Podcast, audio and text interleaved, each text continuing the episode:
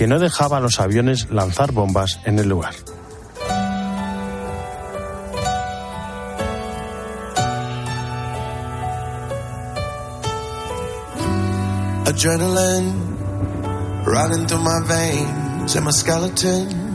Muchos militares reían incrédulos ante esta historia, pensaban que era una fábula.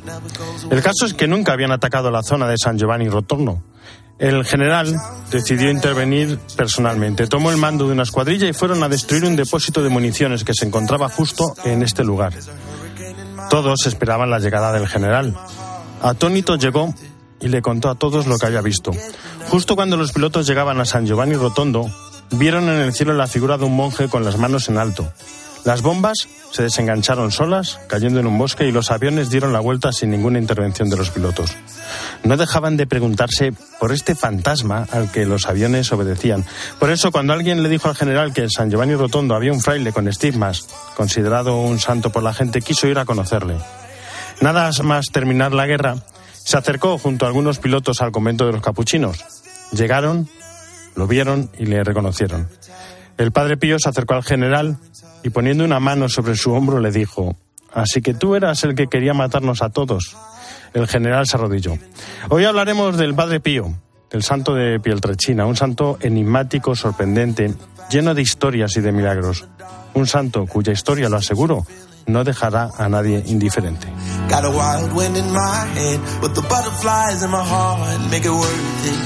Jesús Luis están. ¿cómo estás? Buenas tardes. ¿Qué tal Álvaro? Buenas tardes. Evangelio de mañana. Pues mañana la parábola del rico de Pulón y el pobre Lázaro que el Señor cuenta a los fariseos y a los saduceos. Aquel hombre rico que banqueteaba el pobre Lázaro y cuando muere el rico lo encierran y Lázaro va al seno de Abraham y estando en el infierno el rico le pide precisamente a Abraham que le moje una en la punta de la lengua un poco de agua Lázaro porque le torturan las llamas y entonces el Señor le recuerda que él recibió males, tú vienes y entonces hay también justicia y también dice pues que vayamos, eh, que vaya Lázaro a casa de mis hermanos, ya tiene Moisés y los profetas y aunque resucite un muerto tampoco harán caso. ¿Qué quiere decir todo esto? Hablamos de esa desigualdad que existe hoy en día donde cerramos las entrañas desde Dios, no como algo solamente social, sino desde Dios. ¿Qué pasaba? Lázaro, si, eh, Pulón siempre hay que decir que a lo mejor no hacía daño a Lázaro, pero son los pecados de omisión. Tengo tanta gente a mi lado, Dios a través de personas y no les hago caso. En estos días era San Vicente de Paul que estaba siempre yendo a Dios y rezaba y estaba en el sagrario y cuando llamaba a un pobre decía, dejó a Dios para atender a Dios. Esa es la clave. Muchísimas gracias. Gracias, Álvaro.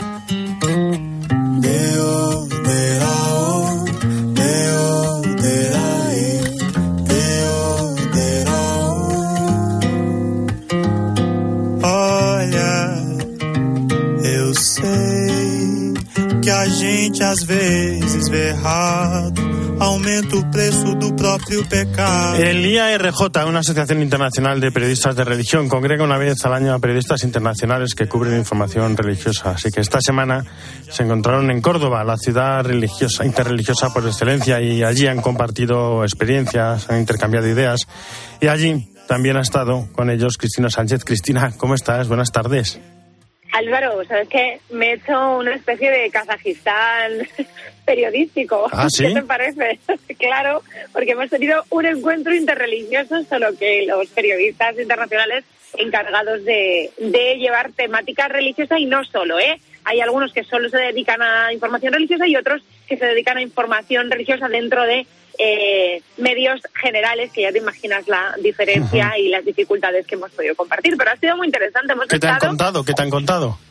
Pues mira, hemos estado católicos, judíos, mormones, eh, musulmanes, eh, representantes del budismo. Bueno, pues cada uno contando un poco cuáles son los retos y las dificultades que tenemos. Y sabes que son bastante comunes porque eh, una de las cosas que se ha expuesto es que la información religiosa dentro de los medios generalistas es difícil de vender difícil de vender porque la religión está como aislada a una cosa relacionada con la fe personal de cada uno y no y lo que se exponía es una cosa que tiene mucho sentido común y que es muy real que es que la religión mueve la, la sociedad la cultura los valores la política de un pueblo no entonces como eh, la reivindicación de, de la información religiosa dentro de de la información general de un país ha sido, de los países, ha sido como el, el tono común, pero que tiene mucho sentido, que nos pasa a todos, ¿eh? Y la verdad es que todos, todos teníamos muchos eh, sentimientos comunes al, al respecto. Bueno, luego hemos hablado de un montón de cosas que, pero te destacaría eh, lo que ha supuesto la, la, cubrir la parte interreligiosa de la guerra de Ucrania, que ha sido muy interesante. Eh, la parte religiosa, ya sabes, era difícil, pero iba interrelacionada con iba interrelacionada con el conflicto y muchos de los compañeros han expuesto su forma de verlo. Y después, por ejemplo, también de la presencia de las mujeres en las redacciones. ¿Qué te parece? Madre mía. ese, ese era el tema de una mesa. Y todos estamos como en lo mismo. Hay muchas mujeres entrando en las redacciones, pero pocas todavía en posiciones en las que tengan que tomar decisiones. Y luego, por ejemplo, ya termino, eh, pues nos hemos abierto los ojos unos a otros. Por ejemplo, un periodista de Al Jazeera nos contaba cómo eh, no solo las mujeres yazidíes han sido las víctimas de abusos sexuales por parte del ISIS, sino también las mujeres musulmanas, las propias mujeres de su propia religión, que luego han sido repudiadas por sus familias. Nos hemos abierto los ojos para tocar temas que no se nos habrían ocurrido eh, pues tener en cuenta, bueno, y ha sido pues muy fructífero y ya ya lo pondré en práctica, muy, Álvaro. Muy interesante y, ya, ya hablaremos largo y tendido porque es súper interesante de la información religiosa y cómo nos tenemos que vender, porque ya sabes que yo lo he dicho muchas veces, porque si el periodismo aborda la verdad, ¿cómo no vamos a hacer información religiosa? No tiene mucho sentido. Tal cual, tal cual. Un abrazo, Cristina. Álvaro, adiós, chao.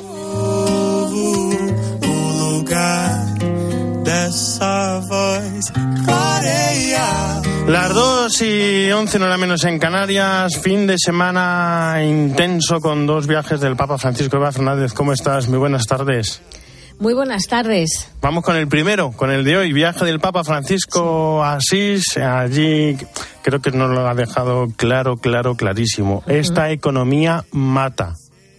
Sí, fíjate que han sido las mismas palabras que quiso dejar muy claras en el primer documento de su pontificado, la exhortación apostólica Evangelii Gaudium, la alegría del Evangelio. Ahí ya el Papa eh, denunciaba la injusticia del actual sistema económico en el que predomina la ley del más fuerte y por lo tanto excluye y produce desigualdades. Pero hoy en Asís Álvaro hoy en Asís ha sido distinto, porque eh, los jóvenes han demostrado que otro tipo de economía sí es posible y de hecho hasta han firmado un pacto que para que perdure, ¿no? Esto esto que han estado trabajando durante tres años para las próximas generaciones. La verdad es que lo que ha ocurrido mm, hoy en Asís seguro que no lo van a olvidar nunca los jóvenes economistas, pequeños empresarios de todo el mundo que llevan todo este tiempo formando parte de la economía de Francisco, ¿no? Para, mm, para intentar construir, y no lo digo mm, de forma teórica, ellos han demostrado hoy que es verdad, porque han ido contando cada una de las experiencias que han ido pues, poniendo en sus países, de sus pequeñas cooperativas, de, mm, de, una, de, sus dos primeros eh, trabajadores para una página web que han iniciado, pero que está en marcha, ¿no? Son eh, economistas que, mm, han firmado un pacto para ponerse al servicio de las personas, de la familia y de la vida, ¿no? Y, mm, de hecho el Papa les ha recordado en su discurso que el principal capital de una sociedad es el espiritual, ¿no? Y por eso les animó a construir una, una economía de paz que sepa custodiar el planeta y ponerse al servicio de las personas, de la familia y de la vida. La familia en algunas regiones del mundo la familia en algunas regiones del mundo atraviesa una gran crisis y con ella la acogida y custodia de la vida. El consumismo intenta reemplazar el vacío de las relaciones humanas con mercancías cada vez más sofisticadas. La soledad es uno de los grandes negocios de nuestro tiempo, pero genera una carencia de felicidad. Ha sido un discurso largo, Álvaro, interrumpido por los aplausos de los jóvenes, que estaban, vamos, motivadísimos. Entonces el Papa tuvo que decirlos que, que no se paraba para que aplaudieran, sino para tomar aire. Es uno de estos discursos que hay que leer y releer tranquilamente. Sin duda, sin duda. Y al finalizar ha sido muy bonito porque el Papa les ha pedido permiso para rezar en alto, eh, ponerse ante Dios a rezar una oración dedicada a los jóvenes. Bendícelos en sus empresas, en sus estudios, en sus sueños. Acompáñalos en sus dificultades y en sus sufrimientos. Ayúdalos a transformarlos en virtud y sabiduría. Sostén sus deseos de bien y de vida. Sosténlos en sus decepciones frente a los malos ejemplos. Haz que no se desanimen y continúen en el camino. El camino.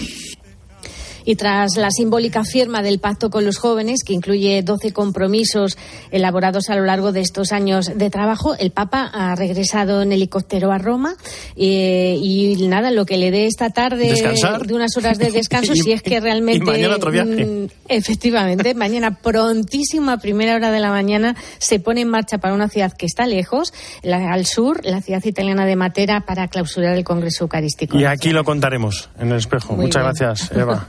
Hasta mañana. Un abrazo, buen sábado a todos. Y ya en España nos vamos a Ávila. Allí tenía lugar esta mañana la despedida como obispo de Monseñor José María Gil Tamayo, que la semana que viene tomará posesión como arzobispo coadjutador de Granada. Beatriz García.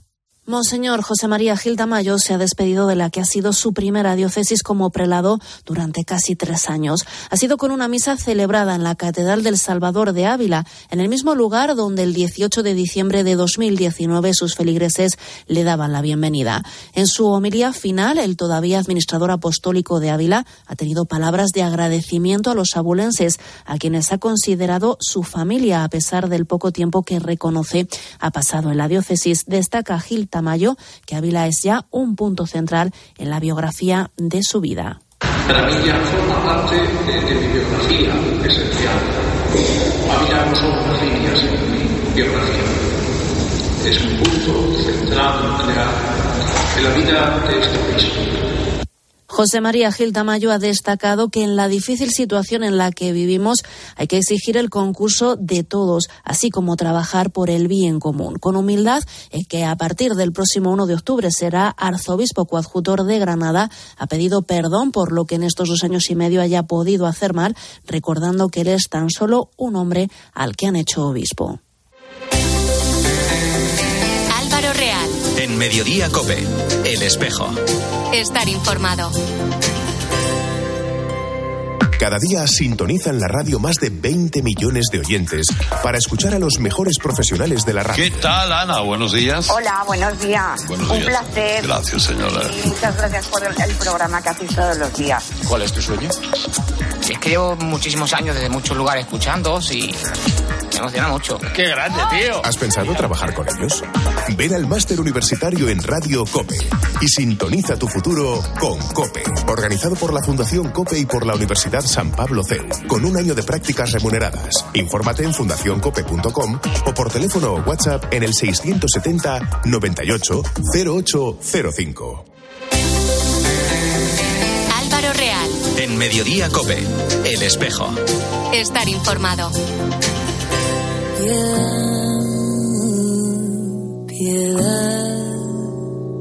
Quiero ver la vida una vez más con ojos de niña que se asombra frente al mar.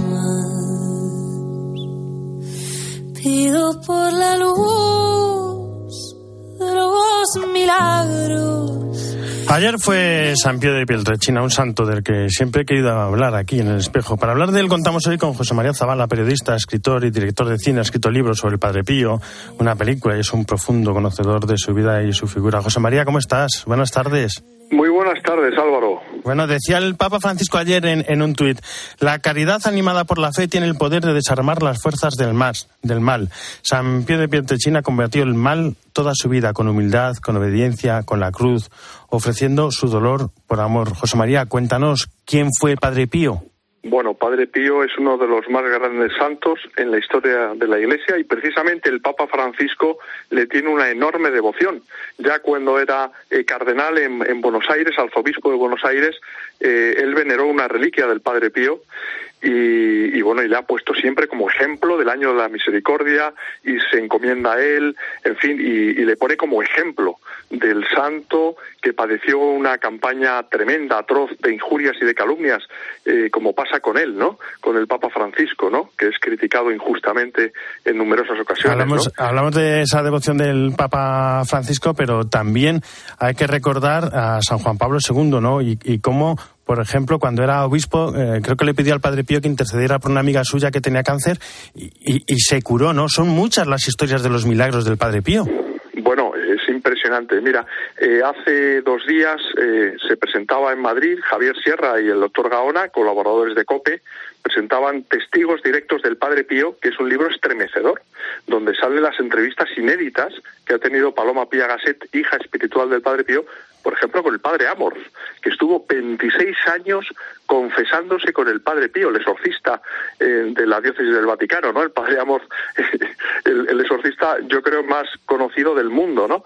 Eh, o Sor Consolata di Santo, una monja de clausura, eh, la entrevista es estremecedora, que ella veía a la Virgen María en las misas del Padre Pío.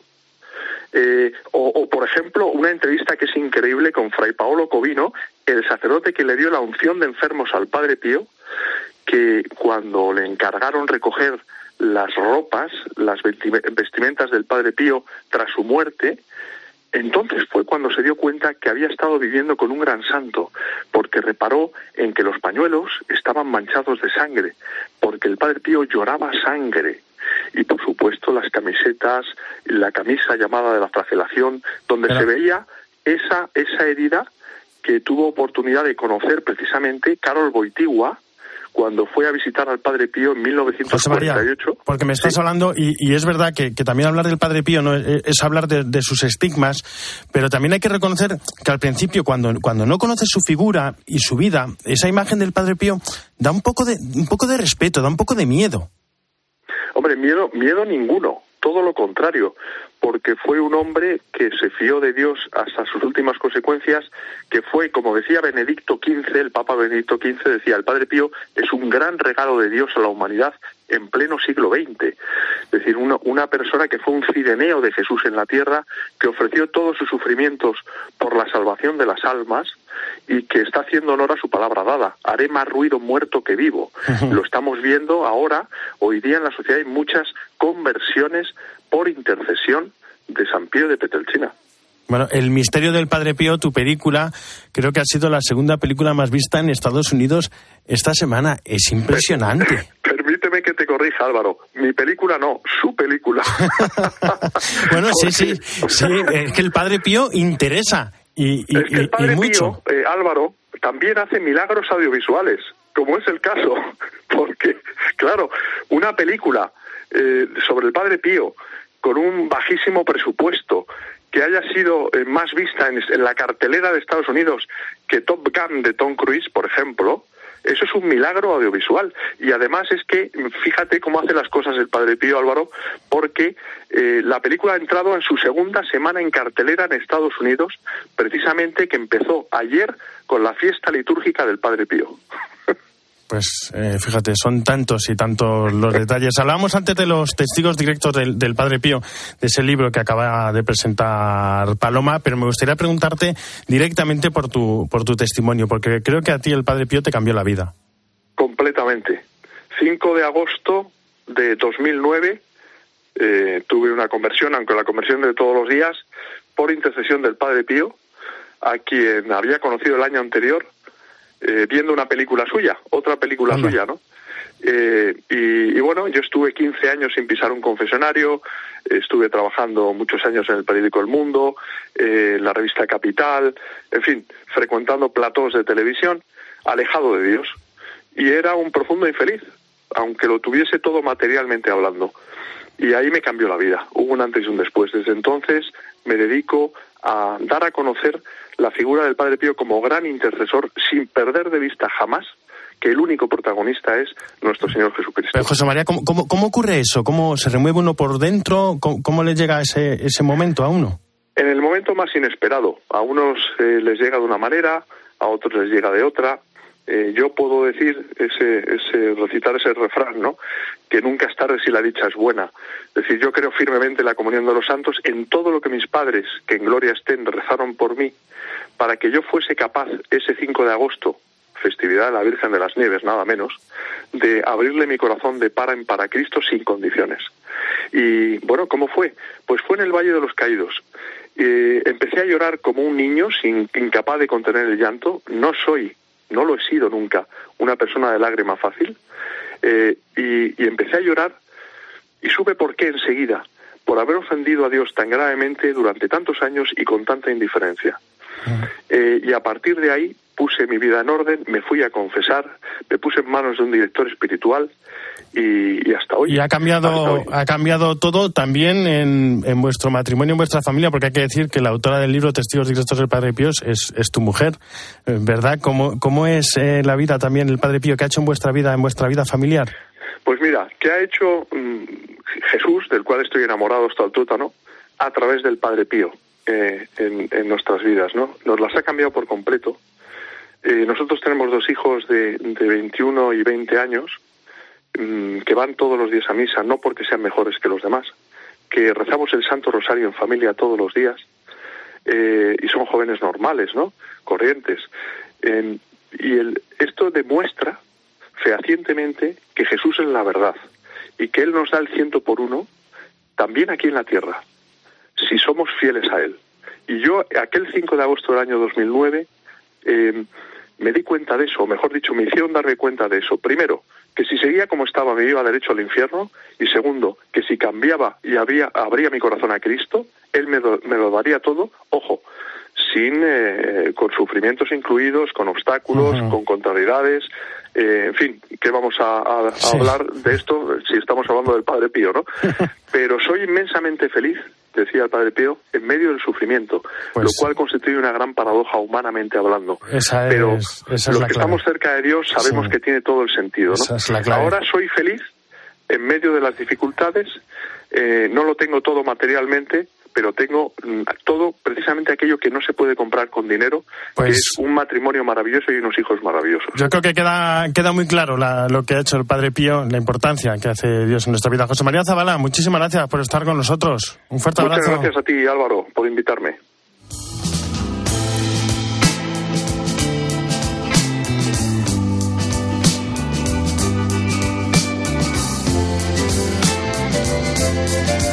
Y terminamos el espejo hablando del resultado de una encuesta que se ha hecho gracias a distintos influencers. Mario Cudia, ¿cómo estás? Buenas tardes. ¿Qué tal Álvaro? Muy buenas tardes. Me parecen muy interesantes algunos de los datos aportados por la iniciativa La Iglesia Te Escucha, nacida de la mano de la red informática de la Iglesia en América Latina, presentados estos días ante la Secretaría General del Sínodo. Una encuesta elaborada durante dos meses y medio por 244 influencers católicos a través de sus redes sociales. El 27% de ellos sacerdotes, un 10% religiosas y un 63% catequistas y laicos comprometidos. Entre los datos de esta encuesta general, fíjate, el 67% de los católicos se sienten en sintonía con el Papa Francisco. Los alejados dicen que el principal problema es porque se han visto juzgados y no acogidos por la Iglesia. También un alto porcentaje demanda una Iglesia ejemplar y valiente en sus estructuras, actitudes y un modo de proceder siempre desde el diálogo y sin prejuicios con la sociedad. En cuanto a las sugerencias, piden un fomento de la espiritualidad, el acompañar, asistir y atender a parejas, familias y personas en situaciones complicadas e impulsar el voluntariado y actividades con jóvenes. Y vamos con los datos específicos de esa presencia en la red. El 84% de esos encuestados siguen a influencers católicos en redes sociales, gracias, dicen, a los que se han sentido, han sentido un encuentro personal con Dios. Además, se reivindica la red como vía de comunicación para la evangelización, lo digital como cultura, como lugar de encuentro y claro, como puedes imaginar, de este dato se deriva la necesidad de elaborar una pastoral digital que impulse la comunión, la participación y la misión, el que los influencers sean y se sientan parte del cuerpo y de la misión de la Iglesia.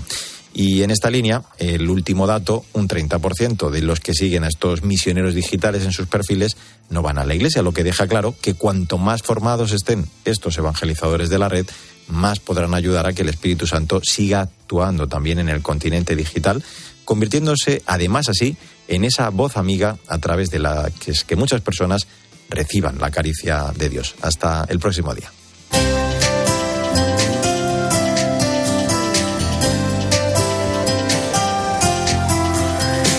Muchísimas gracias, Mario. Hasta la semana que viene. En la producción, Jesús García Arcilla, en el control técnico, David Torrenova y en control central, José María Orihuela. Ya saben que el espejo no termina, sino que gira. Y ahora nuestro reflejo se abre hacia la información política, social, nacional, internacional, de la mano hoy de Guillermo Vila. Guillermo, ¿cómo estás? Buenas tardes de nuevo. Hola Álvaro, buenas tardes. Y también información meteorológica en este mediodía COPE en el que vamos a estar muy pendientes de esa tormenta tropical Hermín que está previsto llegue a las Islas Canarias a eso de las 3 de la tarde. Enseguida todo en mediodía COPE.